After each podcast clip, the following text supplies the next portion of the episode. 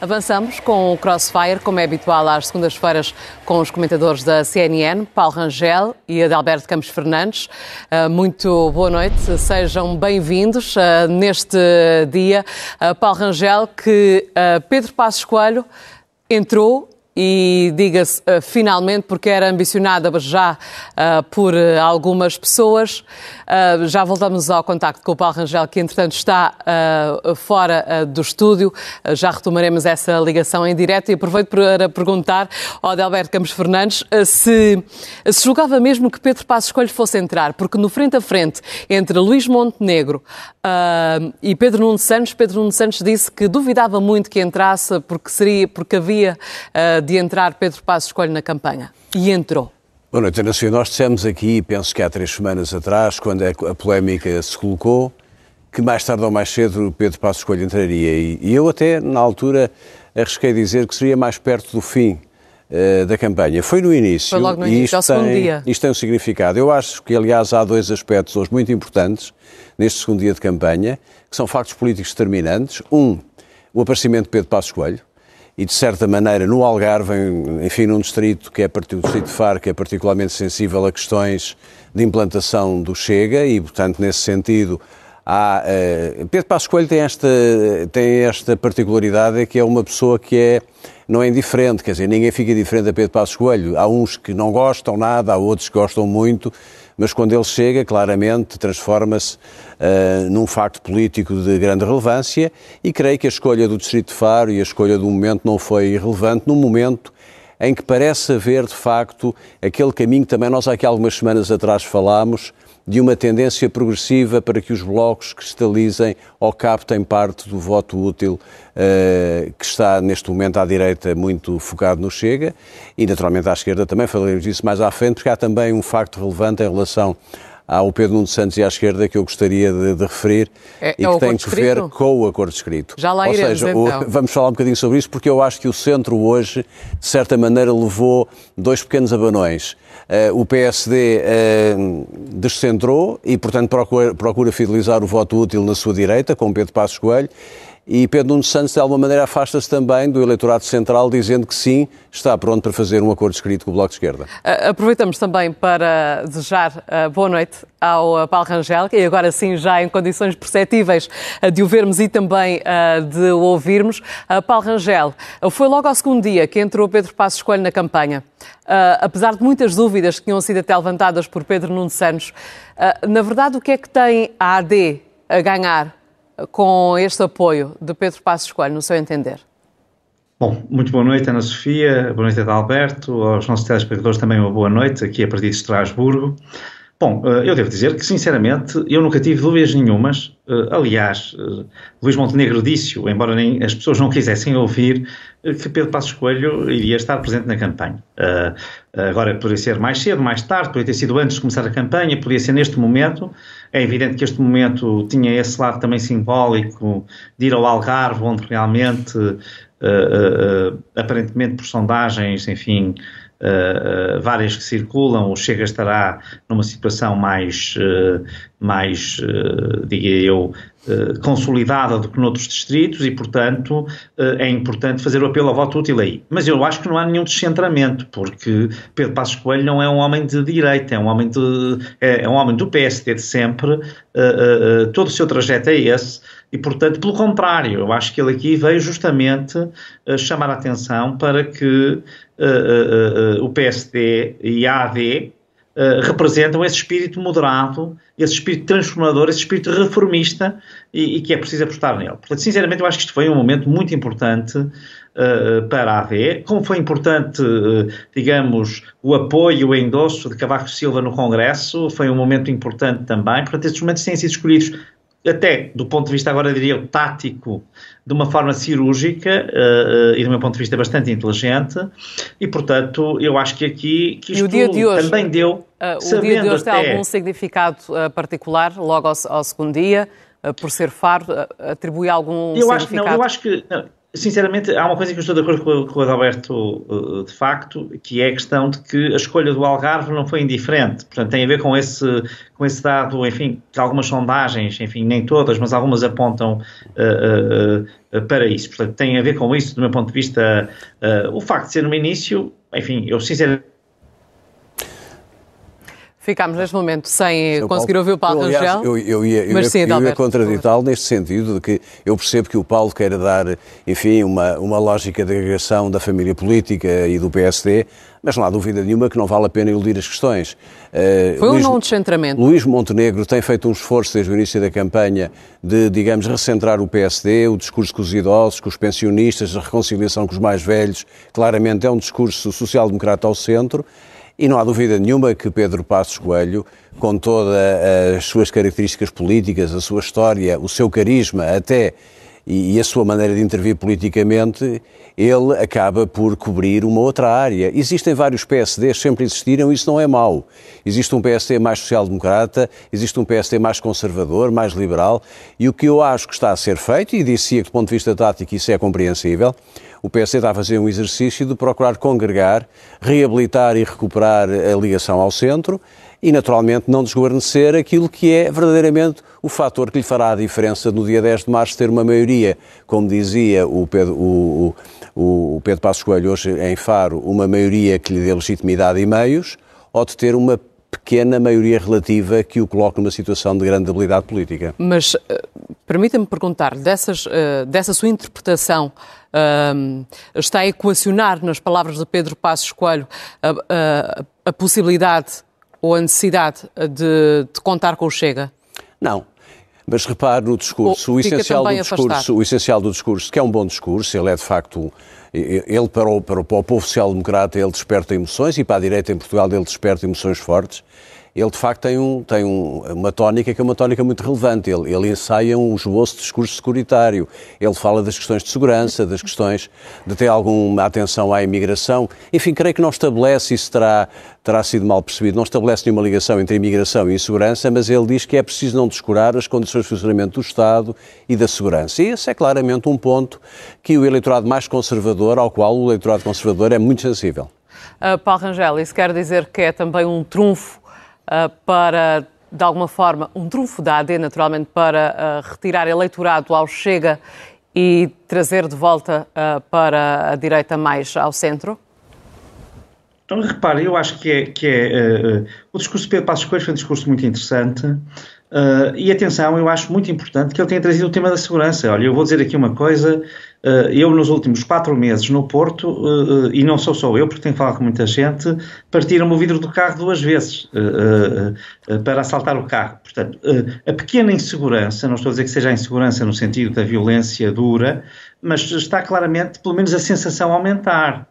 E há aqui, e, no, e, na questão das migrações, que não tem uma coisa a ver com a outra, estou totalmente de acordo, e, e, penso que será muito injusto, eu já vi aí vários comentadores dizerem isso, eu penso que isso faz parte, enfim, de, uma, de uma leitura incorreta do que foi dito, mas na questão da imigração, ainda ontem disse isso na Maia, o, o, ministro José Luís Carneiro, que agora é uma espécie de boateiro-mor do reino, não é? Alinhou com André Ventura na ideia de que há boatos, há acordos secretos, ele até conhece, não sei, não sei que informações é que ele recebe do ministro da Administração Interna, mas sinceramente fiquei chocado com uma pessoa com, uh, enfim, uh, as obrigações uh, e até o historial que tem José Luís Carneiro tenha feito isso, mas há uma questão, neste momento, a solução que o governo de, do PS e eh, especialmente José Luís Carneiro encontrou para a questão das migrações é uma solução que está a funcionar muito mal e que, aliás, até está a ser questionada pela União Europeia.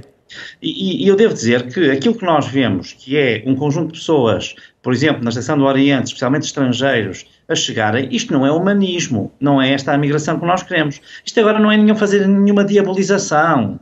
Uh, uh, uh, eu serei o último a fazer isso, basta analisar, aliás, com cuidado, os votos do PSD e do CDS, já agora, no Parlamento Europeu, a esse respeito, que são tudo menos securitários. Agora, há um ponto, e tudo menos anti-imigração, pelo contrário.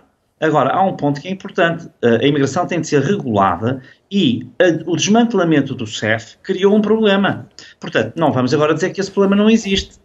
e, portanto, por estas questões, como por exemplo por a questão das Forças Armadas, especialmente depois da, da intranquilidade que nós sentimos neste fim de semana, eu acho que são questões de Estado a questão internacional da guerra. Paulo Rangel, pôs, vamos ver. Paulo Rangel também de Alberto Campos Fernandes. Uh, Permitam-me só interromper-vos. Recordo que estão connosco os comentadores da CNN, de Alberto Campos Fernandes e também a Paulo Rangel. Agradeço terem aguardado este momento, mas assim conseguimos já ter uh, também esta reação, Paulo Rangel, esta reação de Pedro Nuno Santos com este argumento que seria o mais expectável e também o de maior risco para a AD, ou seja, a colagem ao ir além da Troika, além daquilo que tinha sido ou que podia ter sido necessário? Bom, eu sinceramente eh, acho isto tão previsível que eh, quase que nem merece comentário. Mas, Mas é arriscado ou não? Nesse sentido, é não é arriscado é ou não a presença de Pedro Passos Coelho? Não é nada arriscado, porque uh, uh, há uma coisa que, que, que Pedro Nuno Santos não percebeu, é que nós não estamos em 2015. Estamos em 2023. Já houve três governos do Partido Socialista. Como é que está o, o, o estado da saúde? Como é que está o estado da educação? Como é que está a habitação? Como é que está a justiça? Isso é culpa de Passos Coelho? Passos Coelho já deixou de ser Primeiro-Ministro há mais de oito anos. Portanto, sinceramente, uh, uh, aqui, uh, eu, quem ouve isto, eu acho que os eleitores portugueses, quando ouvem isto, hão de um leve sorriso e dizer assim: Mas este senhor está a querer enganar-nos. Aliás, veja, ele enganou-nos aqui. Aliás, usou aqui dois ou três truques que são truques infantis. É uma coisa, aliás, muito pueril, muito infantil. Eu, eu, eu alinho já uh, um uh, sobre o IRC. É claro que a descida do IRC, uh, sempre que tem ocorrido, tem gerado mais receita. Portanto, aquelas contas que ele faz estão mal feitas. Começa por fazer o truque de as pôr em 4 anos, quando isto se deve fazer ano a ano. Mas assim que elas comecem a, a descer o IRC, vai aumentar a receita, não vai diminuir. E o problema não é o que paga a banca ou deixa de pagar. Que, aliás, a banca tem esses lucros com os governos do PS. É? Com os governos do PS. Mas o que eu queria dizer é o seguinte: o que interessa é atrair investimento estrangeiro. E é isso que ele não diz aos portugueses: é que se nós entrarmos em investimento, há mais riqueza, há mais emprego, há mais condições de o salário médio subir. E, portanto, é preciso investimento estrangeiro. E, e é por isso que se baixa o IRC não tem a ver com a situação em que estão as empresas agora, embora os números que ele diga também estejam manipulados, mas quer dizer, não é isso que, que, que, que interessa aqui. E ele esconde essa parte. Portanto, Pedro Nuno Santos tem um discurso do passado, repare, Pedro Nuno Santos fala em credibilidade. Um homem que teve uma solução para o aeroporto de manhã, outra à tarde, pediu desculpas. A pessoa que disse que não sabia pagar a dívida que os nossos criadores teriam muito medo. Esta é a mesma pessoa. Deixe-me também perguntar ao Adalberto Campos Fernandes qual é a avaliação que faz precisamente a este, a este argumento. Adalberto Campos Fernandes, o, o, argumento do ir mais além da Troika é, no seu entender, um argumento que já está gasto e velho depois uh, de oito anos de governação socialista? Não, não está gasto, não está velho Ainda e, aliás, é válido, é válido e reparem, ah, nós, não vale a pena iludir as questões porque há aqui uma dimensão também emocional e uma emoção que remete um pouco para o receio que pessoas mais vulneráveis e mais frágeis possam ter. Então isso quer dizer que é mais parte, emocional, menos racional? É, é, é, emocional neste sentido de que houve muita gente que sofreu e sofreu em condições muito difíceis e que guardou desse tempo uma, uma, uma má ideia. Eu acho que eh, provavelmente Pedro Passos Coelho, se voltássemos a 2011, ter-se arrependido de ter dito aquilo que disse, de ir além da Troika e, de facto, de ir além do memorando. Mas isso, eh, eu, na fase em que estamos na campanha, o mais importante é que nós estamos a olhar para este tipo de combate político entre os dois blocos e começamos a perceber o que é que vai acontecer a 10 de março. Temos à direita, claramente, um cenário político pós-eleitoral da Aliança Democrática com a Iniciativa Liberal, isso está claro, e o, o, o, o famigerado não é não de Pedro de Luís Montenegro relativamente ao Chega, portanto está definido o quadro político à direita, e hoje percebemos também que do lado uh, do PS há uma manifestação de vontade de um entendimento até prescrito com o Bloco de Esquerda. Fica então por esclarecer e perceber, nestes 12, 13 dias que faltam até ao dia das eleições, o que é que os 19 ou 18% de indecisos que seguramente não são pessoas fiéis, não são pessoas que têm o seu ideário político muito bem definido, não são militantes. O que é que essas pessoas vão fazer na avaliação comparativa? Quantos jovens estão neste grupo dos 19%? Quantos mais velhos ou mais idosos estão? Este discurso do medo vai, ou digamos do receio, eh, vai prevalecer sobre o discurso da mudança e, e da transição para um novo modelo de governação? Esse vai ser o desafio e eu acredito, como nós também dissemos aqui há, há, há três semanas ou há um mês atrás, que no dia 10 de março vai haver uma surpresa. Não vai haver, vai haver muito, muita concentração do voto. o voto útil no centro-direita e no centro-esquerda vai se formar e nós vamos ter, de facto, uma maioria política que não será absoluta, seguramente, mas que resultará muito desta clarificação que vem deste grande tanque de indecisos que está neste momento a olhar para tudo isto e que está a ponderar basicamente entre o receio da mudança e a vontade de mudar. Esta é a equação central e eu penso que o Paulo Rangel compreenderá que quem tiver mais sucesso em relativamente àquilo que são os riscos da mudança na explicação ou as vantagens da mudança, terá vantagem no dia 10 de março. Paulo Rangel, e isso implica uma dramatização acrescida até ao dia 10? Uh, repare, eu acho que essa dramatização uh, uh, é natural, acontece em todas as eleições, especialmente com aqueles partidos que visam o voto útil e que neste caso são a AD de um lado e o PS do outro. Deixe-me só dizer uma coisa, eu só não compreendo, eu gostava que o Adalberto Campos Fernandes me explicasse porque é que o argumento da Troika não é um argumento velho. Sinceramente, eh, eu, é que não há nenhum país em que uma coisa que se passou há oito anos. O argumento é, não, o argumento é, é, é velho é, no tempo, na cronologia do tempo, mas na memória de quem passou privação e dificuldades e que tem oh, rendimentos oh. muito baixos, é um argumento que é facilmente, eu diria, eu utilizável. Que, posso dizer, posso dizer ao Paulo, se justo ou injustamente utilizável. Se há ou não aqui também alguma, eu, alguma demagogia ou alguma instrumentalização. O que é facto é que há pessoas que passaram por isso e, e, não, e dificilmente o... esquecem esse, esse, tempo. Não, não. O que eu acho, eu não estou a dizer que as pessoas não, não se lembrem, mas as pessoas também se lembram do que aconteceu nestes oito anos, não é?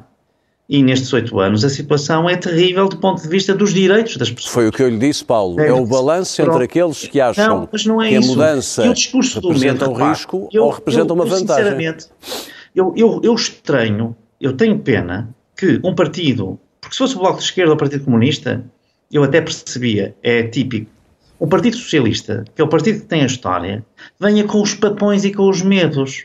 É uma coisa que eu tenho pena. Bom, eu aí também lhe digo uma coisa, isto, isto olha, eu preferia uma campanha positiva. Mostra, mostra oh, Paulo, eu preferia uma, uma campanha positiva de parte a parte e de facto não fosse preciso reconhecer instrumentos do passado ou argumentos não. do passado. O que me parece evidente é que a propositura futura, a propositura para o futuro não está a passar tão bem quanto a nostalgia uh, da ferida, da mágoa, do medo. Sei, oh, e isso está demasiado isso, isso em cima da mesa. Mais análise do que, do que análise política. Mas eu, o que eu digo é, sinceramente, uh, custa-me que um partido com a história do Partido Socialista tenha que vir com o papão e com o medo. Não tenha um projeto para o país. Quer assustar as pessoas. Isto é infantil. É uma coisa de garoto vamos assustar agora aqui os nossos vizinhos, quer dizer, é uma coisa mesmo infantil. Sinceramente, eh, eu fico, eh, fico verdadeiramente surpreendido Paulo Rangel, com a forma como terminar, a estratégia do discurso do líder do PS é esta, porque oh, é uma estratégia oh, Paulo, realmente não se trata de psicanálise, mas se a política fosse um exercício de racionalismo puro, tudo estaria resolvido mas mesmo é. hoje à noite, claro não, não é? é e há muita emoção e há muita instrumentalização e manipulação, como sabe, que infelizmente funciona para um certo. lado e para o outro. E havemos ter mais comentários na próxima semana de Alberto Campos Fernandes, Paulo Rangel. Agradeço aos dois terem estado connosco aqui mais uma vez no Crossfire. Um bom resto noite. Obrigado. Até para a semana.